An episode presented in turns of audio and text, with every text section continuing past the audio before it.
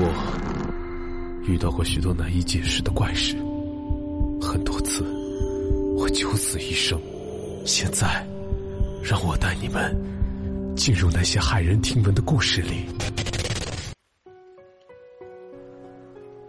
这里是喜马拉雅 FM 独家出品的《怪谈百物语》，大家好，我是主播老道。不知道大家伙有没有看书的习惯呢？我曾经有，没错。曾经哈，不知从什么时候开始啊，看不进去了。翻开书页，那些成片成片的文字，还没等我翻篇呢，顿觉困意袭来，必须睡上一觉才能好啊。嘿，可相反呢，刷手机，哎，甭管是睡前还是刚刚醒过来，越刷越精神，根本停不下来。那起初我并没在意这事儿，直到后来我才慢慢的发现，别说书本了，像朋友圈上、微博里，但凡文字稍微多一点我就提不起兴趣看下去。只有图片呢或者视频才能刷起来没完，而且说句心里话，这刷起来没完的手机，放下那一刻回头想想，就刚才看的那些东西啊，其实没多少能记住，无非都是一些乱七八糟的推送，像什么啊，左边教你会哭的孩子有奶吃，右边呢就劝你莫要执着，懂得放手，一会儿说要活出自我，别被孩子牵扯太多。一会儿呢，又劝你膝下无儿，何其悲惨；那要不就是打工不易，不如创业。紧接着下边跟了一条：创业风险大，谨慎辞东家。啊，看久我真怕自己会精神分裂呀。还有前两天有公众号啊发了一条推送，题目就叫“朋友勿须多，知己两三个”。你看这名啊，浓浓的一股鸡汤味儿。结果开头就说了一句。朋友多了路好走，哼！我立刻懵了。你是劝我多交朋友呢，还是少交朋友啊？算了，甭管你咋劝，我也没打算听你的。结果呢，看到这篇文章的中间，我才发现这是一篇吐槽啊，讽刺的是一些酒桌上称兄道弟的假仗义啊。其实啊，对酒桌上那些塑料感情，相信大家伙或多或少都能说出来一点啊。比方说，我比较反感的一种人。什么人呢？就是总爱在酒桌上跟你提人啊，提的都是一些在他们看来有头有脸的人物。哥们儿，那谁你认识吗？哦，不太熟。哎，听你这么一说，那家伙总是竖起大拇指往自己胸口一指。嘿，不熟啊，哥们儿熟啊，那是我兄弟，过命的交情。下回有啥事儿啊？哎，就这些话你也千万别当真。但凡真有啥事儿，你找他。兔子跑的都没他快。其实什么是真朋友啊？每个人标准他都不一样。不说非得跟伯牙子期那种知音似的吧，那也得有这菊花之约的交情啊。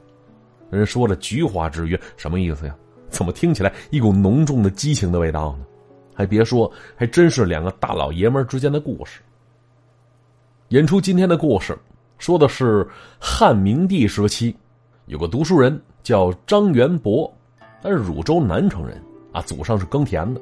到了他这辈呢，不想再过面朝黄土背朝天的日子，所以打小便用功读书，希望能得到地方官的察举提拔。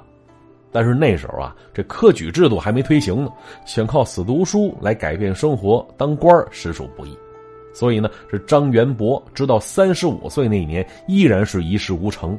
当然，也没人愿意嫁给他。上有高堂，年近六旬，需要供养。但是读书啊，这并不能读出钱来。这一家子人啊，只靠着张元博的弟弟勤恳耕种来养活着。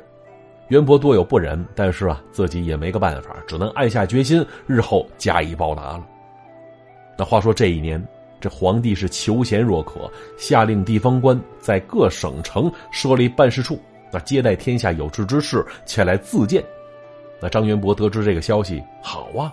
非常高兴，于是背上行囊，辞别家人，独自踏上了去东都洛阳城的路。要说这张家不算富裕，张元博租不起马匹，坐不起车马，只能靠着两条腿往前赶着。一路小行夜宿，走来走去，终于快到了，合着还能有半天的脚程。可这时已经是黄昏时分了，再走下去难免不太安全。于是他决定投宿客栈。想着明天一早就出发，早点赶到洛阳城，了却心中惦念之事啊。而这会儿啊，这张元博放下行李，拿出自己带的干粮，就着冷茶吃了之后，哎，想再看会儿书。结果看着看着，突然听到隔壁传来一阵阵奇怪的声音，吵得他是看不进去。他立刻找来店小二询问情况。那小二笑着说：“客官，咱们店儿不大啊，隔音做的也不好，您多担待。如果您嫌吵的话，我给你换一间呢。”袁博说了：“不不不，小二你莫要误会，吵着我不叫事儿，可是听闻这声音，像是谁的哀鸣呻吟之声啊，听上去好生痛苦啊。”可别出什么事儿啊！那小二回了一句：“嘿，客官，你还真是个热心肠。不瞒您，这哎呦哎呦叫唤的人呐，就住在您的隔壁，跟您一样也是个读书人。前几天住进来，却不幸染病。我家掌柜的询问他家在哪儿，可是山高路远的，咱也是爱莫能助。之前呢，他给的房钱也不多，只够住上几天的，却没闲钱请郎中大夫，所以掌柜的一直没管他。而这会儿听他叫唤的动静啊。”怕是没几天活头了。嗨，听闻此言，袁博站起身了。唉，久闻商人唯利是图，如今可见一斑。这人家是提前付了房钱了，要不然你们还把他撵出去不成？那小二也是一脸无奈呀。客官，您这是站着说话不腰疼。咱家掌柜的也有难处，这开门做生意的图的就是赚钱，见天接济别人，还怎么生活呀？这年月干什么不需要银子呀？袁博摆了摆手说：“行了，我与他都是读书斯文人，理应照顾照顾。小二，你在前带路，带我去看看他。”哟，客官，这可使不得。掌柜的说了，这病啊，怕是会传染呐。袁博又摆摆手：“哎，那生死啊，自有命数，跟传不传染没半毛钱关系。被传上了，说明我时辰到了，这怪不得别人。”啊！说完之后，也不管店小二如何劝阻，是抢先踏前一步，转身进了隔壁。一推开门，才看到这床榻之上躺着一个人，面色蜡黄，没有血色，嘴唇干的都起白皮了。而此时啊，正在床上哎呦哎呦的哼哼着呢。袁博看到房间一旁放着行李呢，都是读书人所用之物，那看得出来，那这人呐，跟自己一样，都是要去洛阳城自荐的。袁博二话不说，上前攥住那人手，轻声说了一句：“兄台，莫要担心，在下跟您一样，都是读书人。”那见你病成这样，心中多有不忍。那从今天开始啊，我要照顾你，直到你养好了病，咱俩一起去洛阳城。那躺在床上的病人呢，意识还算清醒，听到一个陌生人这番话，这眼泪差点淌下来。他也说着：“兄台呀，还未请教您尊姓大名，在下日后好转，必当厚报。”袁博摇摇头，笑了笑，让他别激动，好生歇着，其他的日后再说。之后啊，又是请大夫，又是熬汤药，一日三餐汤水粥饭都是袁博亲自喂的。店小二看着也很不理解，经常问呢：“客官，您如此照顾一个陌生人，为了什么呀？”而袁博只是笑了笑：“哎，读书人呐，都不容易啊。”那结果过了几天，经过袁博的细心照料，这人还真就慢慢好转了，可以下地走动了，面色也逐渐红润起来了。而这时，躬身行礼。兄台，多谢这几日的照顾啊！在下楚州山阳人，姓范，字巨清，呃，今年四十岁，幼时父母双双离世，现如今妻儿俱在。我祖上本是商人，可打小就爱读书啊。今日得知圣上求贤，于是想去洛阳城自荐一番，不料啊，途中偶感疾病，是一病不起，多亏了仁兄出手相救。那现如今我是大病初愈，可以告知恩人您尊姓大名了吧？日后必当犬马以报啊！那看着巨星病体康复，袁博也非常欣慰。说了自己情况之后，当下就决定这俩人第二天一起出发，赶去洛阳城。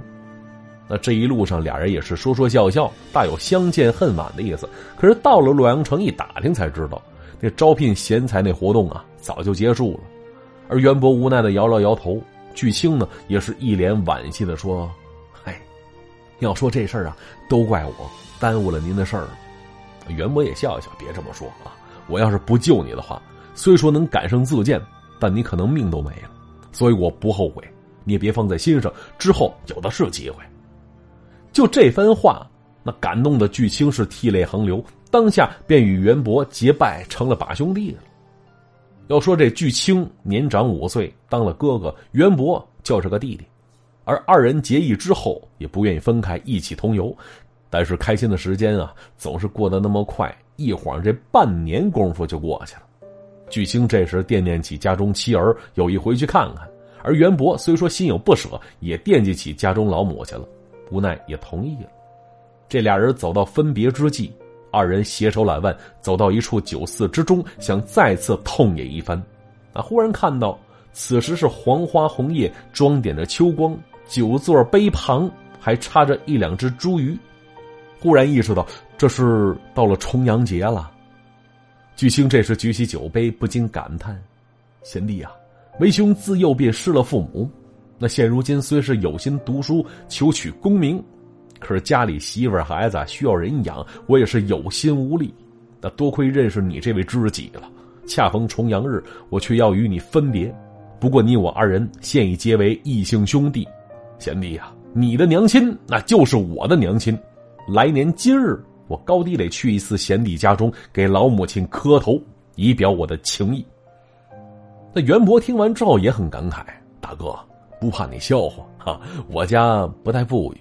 大哥，你要是不嫌弃的话，到那时候来我家多住几天，必当设鸡黍以待。”什么意思？就是杀鸡煮饭给你吃，到那时候你可一定要来啊！之后二人是举杯痛饮，不忍分别。而巨青转身，袁博是洒泪挥别。那且说袁博一路无话，回到家中，这当妈的看着儿子一走大半年，攥着他的手开始数落他：“你个倒霉孩子呀！先说就离开个把月，这半年过去了也不见个音信，还以为你半路遭了劫道了，让人宰了呢。”或者遇到豺狼虎豹给嚼了呢？或者哎，行了娘啊，你不盼我点好？嘿，废话，一走这么长时间也不写封信回来，但写了也没用，家里没个识字的。行了，儿啊，你快说说，这半年时间都去哪儿浪去了？这袁博笑着说：“娘啊，不瞒您说啊，我这一去一回，您可是多了个儿子呀。要说我遇到了个读书人，叫范巨清。”我俩聊得太投缘了，已经拜了把子，成了兄弟了。听到这儿，这当妈的笑了笑：“嗨，我当啥事儿呢？本以为你走这一圈能带回来个媳妇儿，没想到带了个兄弟。你这兄弟能给你生孩子呀？我告诉你啊，儿啊，一天天也长点心。你跟为娘说实话，你都三十五了，也不见你娶妻生子。你说不是不喜欢姑娘啊？哎，娘，你瞎说什么呢？”还有心情找兄弟，哎，对了，儿啊，你去自荐谋职位的事儿怎么样了？听到这话，这袁博有点失落。娘啊，路上耽搁了，没赶上。等我到的时候，人早走了。话说这当妈的绝对不是一个不明事理之人呢。他说了一句：“嗨，也罢，功名利禄不强求，富贵贫穷由天定。你能结识个可以交心的知己。”当妈的也替你开心，行了，吃饭去吧。边吃边给我讲讲这一路上的经历啊。之后，这袁博依然是专心读书，这日子呀也回归到了原来的样子了。要说光阴飞逝，寒来暑往，一年时间转眼过去，就这一年刚进了九月，这袁博就开始忙活起来了，又是买酒，又是买肉，又是买米，又是买油。这天，当妈的看见儿子手里拎了一只鸡，往厨房走过去了，就问了一句：“儿啊，你要干嘛呀？”这是。袁博回答：“娘啊，您忘了，去年这时候我跟我那大哥结拜的那个范巨清约好了，今年重阳日相聚，他来我家，我是宰鸡招待他。这都初八了，明天我估计他就能到。”说完，这袁博转身又忙去了。而第二天一早上，家里人看到这屋里屋外已然洒扫干净。厅堂也已经布置好了，上座留给母亲，旁边的座位给巨星留着呢。而此时秋意正浓，袁博四处插满了菊花作为装饰，然后让他弟弟是炖鸡煮饭，就等着巨青登门拜会了。而等到中午时分呢，袁博见到巨星还没到呢，当妈的说了：“儿啊，你那兄弟身处山阳，那距此遥遥千里有余，你现在就把饭菜做好了，等人来了不就凉了吗？”不如啊，等这巨青到了之后，你再炖鸡。袁博说了：“娘啊，范大哥是守信之人，说今天到必然不会失信。等他一进门，你看到满桌子饭菜，这多有面啊！这才能表达我的拳拳之心呢。”当妈的一听也对，点了点头，表示赞同，转身进屋了。而又过了一两个时辰，日头偏西之时，袁博站在门前是翘首以盼，可是依然没见到巨星前来。这时候他心里有点焦急，跑到村口继续等着去了。直到夕阳落山之时，这巨星依然没有出现。他当妈的让弟弟把这袁博叫回来，带话说巨星今天可能不来了，别等了。而袁博摇了摇头说：“你们怎么能这么说呢？我大哥绝对不会忘记当初的约定的。”你回去吧，弟弟，晚饭就不用等我了。大哥不来，我就不回家了。我要一直在这守着。结果这母亲跟弟弟再三劝说，袁博依然坚持。时值深夜，只见到各家各户都已经熄灯睡觉了，袁博依然在村口候着呢。而此时风吹草动，树影婆娑，而隐约之间呢，他竟然看到一个黑影是由远及近，走的是嗖嗖嗖，非常快。袁博定睛一瞧，哟，大喜过望，啊，自己千盼万盼的大哥是终于来了。他没看错，这一年功夫啊，这大哥胡子长了，头发也见少，脸上尽显疲惫之态。于是赶紧迎上去，是躬身行礼，说了一声：“大哥，你可算来了呀！”我在这儿都等您一天了，就知道你绝对不是爽约无信之人。赶紧的，跟我回家，饭菜都准备好了，这会儿都凉了，我赶紧给你热热去。二巨星看着，微微笑着，并没说话。等走到堂屋，袁博将巨星引至座上，那满脸笑容的说：“大哥呀，您这一路风尘，想必是又累又饿了，快吃点东西。想当初咱俩二人是定下基属之约，可今天夜已深。”啊，家中老母亲呢，早就睡下了。明天我一定带您前去拜会。这会儿啊，咱俩先叙叙旧。这话说完，只见到巨青就站在座的旁边，没坐下，也不吃东西，也不说话，只是默默的看着袁博。这袁博有点纳闷了，问了一句：“大哥，您坐呀，咱哥俩可是一年没见了，赶紧坐下喝点聊一聊。”可是巨青依然看着他，渊博这时面有尴尬。大哥呀，您说实话，您是不是嫌弃弟弟我准备的吃食太过寒酸了？哎，实话跟您讲吧，我家呀也不富裕，就这些。哎，话说到这儿，只看到巨青摆了摆手，终于说话了，但声音听起来特别飘忽。贤弟呀，你往后扫一扫。哎，大哥，这是为何呀？嗨，因为呀，人鬼殊途，我怕影响了你。用这句话把这袁博说一愣。巨星点了点头，贤弟，你没听错，大哥，我现在可不是活人。想当初啊，你我二人分别之后是各回各家，为兄我本打算继续苦读呢，可是家中妻儿需要养活。干读书，这书本里可没藏着银子，所以呢，为兄只得是重新拾起老行当，做起了买卖了。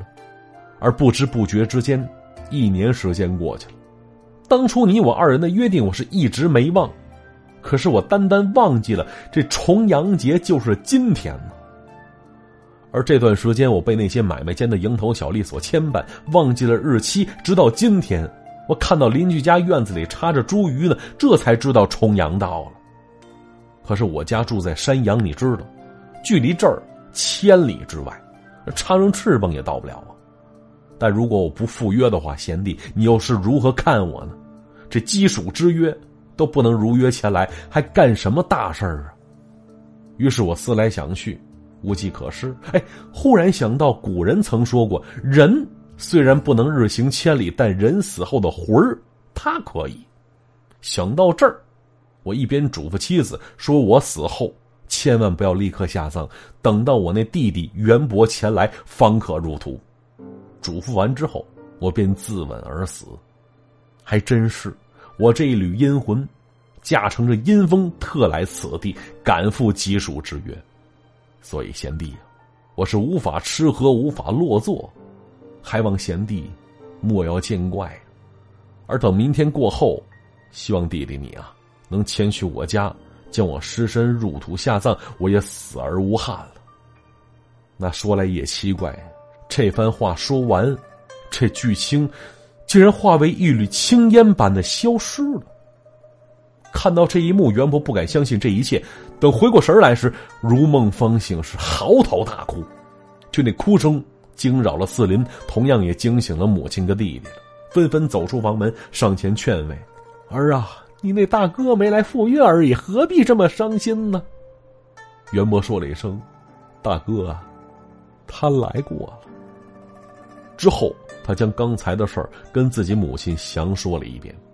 这当妈的也关心呢，就问袁博：“儿啊，是不是你等了一天多有疲惫？刚才只是做了个梦啊？”袁博摇摇头：“，大哥是个守信之人，我明天就启程去往山阳一探究竟。”而转天来，他辞别家人，特别叮嘱弟弟今后要照顾好老母亲。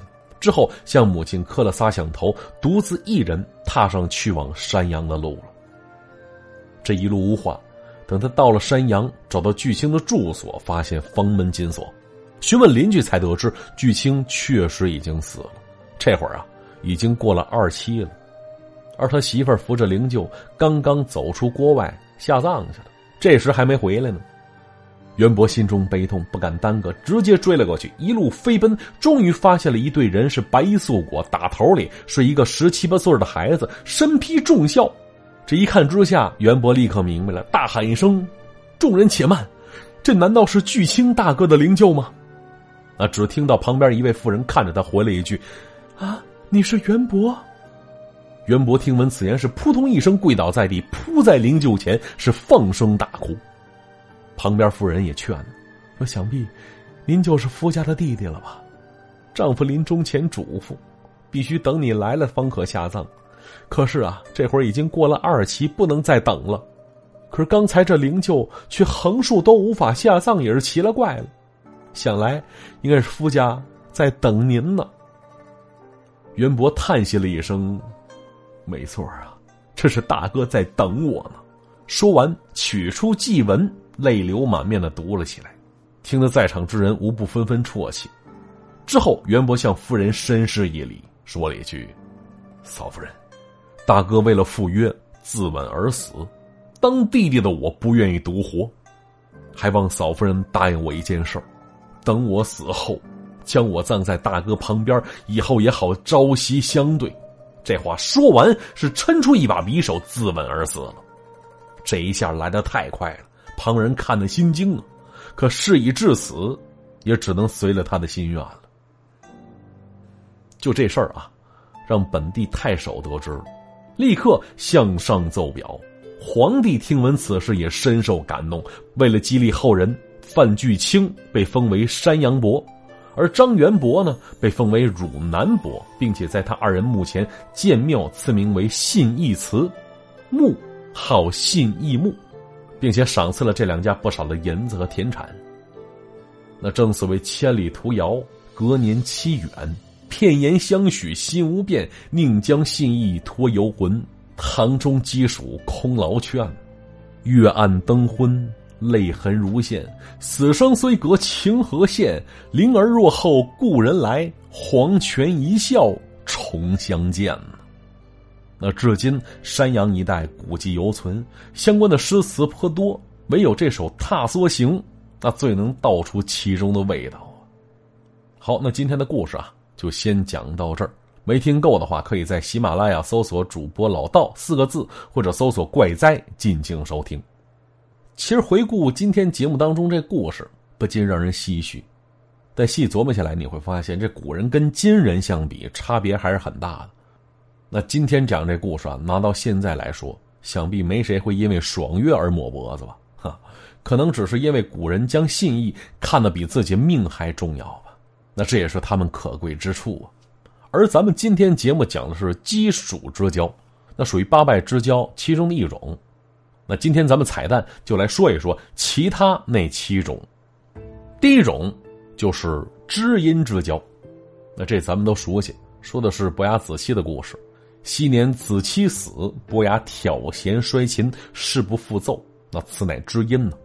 要怎么说知音难觅，人海茫茫。那个最懂你的人在哪儿呢？这便是第一种知音之交。第二种呢是稳静之交，啊，说的是一文一武两个当官的，上学时就学过相关的课文，什么呢？廉颇、蔺相如的典故，负荆请罪嘛。那至于为何是刎颈之交呢？相传蔺相如病死，廉颇心痛不已，于是抹了脖子了，找他去了，这叫刎颈之交。第二种，第三种是舍命之交，那这也是一个惊天地泣鬼神的故事，说的是左伯桃跟杨角哀的典故。那是西汉时，这俩人结伴去求见楚元王，结果中途呢遭遇暴雪天气，这俩人出门没添衣裳。带的粮食也不够吃，要说这左伯桃也确实够意思。私下里一合计，为了保全杨角哀，他是偷偷留下衣物和干粮，悄悄的跑到一处中空的大树里自杀身亡了。后来杨角哀悲痛之余，独自来到楚国，凭借自己的才华当了大官，厚葬了左伯桃。而在下葬那天，杨角哀就在墓旁自刎身亡，陪他这位好基友去了。那此为舍命之交，那第四种生死之交，这个就不多说了，因为大家太熟悉了，指的就是刘关张一个头磕地上，桃园结义的典故。生死之交，第五种呢，管鲍之交，说的是管仲和鲍叔牙之间深厚的感情，这俩人啊都是从政的人士之间的交情堪比伯牙子期。第六种忘年之交。啊，之前那些都没有年龄上的说法，而忘年交呢，顾名思义，忘却年龄跟辈分上的藩篱。而这忘年之交的典故，指的就是祢衡跟孔融之间的交情。要说这俩人的交情，属实不错呀。但是啊，这祢衡是个恃才傲物的家伙，孔融是几次三番向曹操推荐祢衡，可是祢衡称病没去面见曹操去。那咱都知道，这曹操小心眼儿。他对祢衡是百般的意见，于是就随意封了祢衡一个敲鼓的鼓手的职位，想借此来羞臊他。可是祢衡这家伙去敲鼓的时候啥也不穿，一丝不挂，以此来反羞辱曹操。那不光这样，这人呢嘴还特别的贱，放肆辱骂曹操。当时曹操看得闹心，杀了他呢又怕别人说自己小心眼儿，所以呢把他送给刘表了。哈，这刘表也烦他，把他送给了江夏太守黄祖。而这祢衡几经辗转，依然不缴命啊，嘴上依然没有把门的。结果有一次在和黄祖的争吵中，被皇祖给弄死了。那一年祢衡才二十六岁，而杀完祢衡，皇祖也很后悔啊，命人厚葬了他。这下场啊，在喷子里，我估计也算好的了。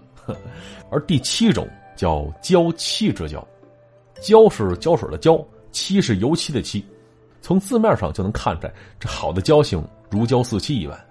指的就是陈景公跟雷仲公的交情，啊，简单来说就是甭管你富贵落魄，我都与你如影相随，常伴左右。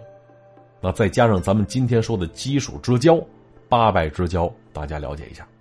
那当然了，除此之外，还有什么酒肉之交，说的就是那些酒桌上的塑料交情；还有床子之交，俗称炮友，哈，等等一些，咱们就不一一详说了。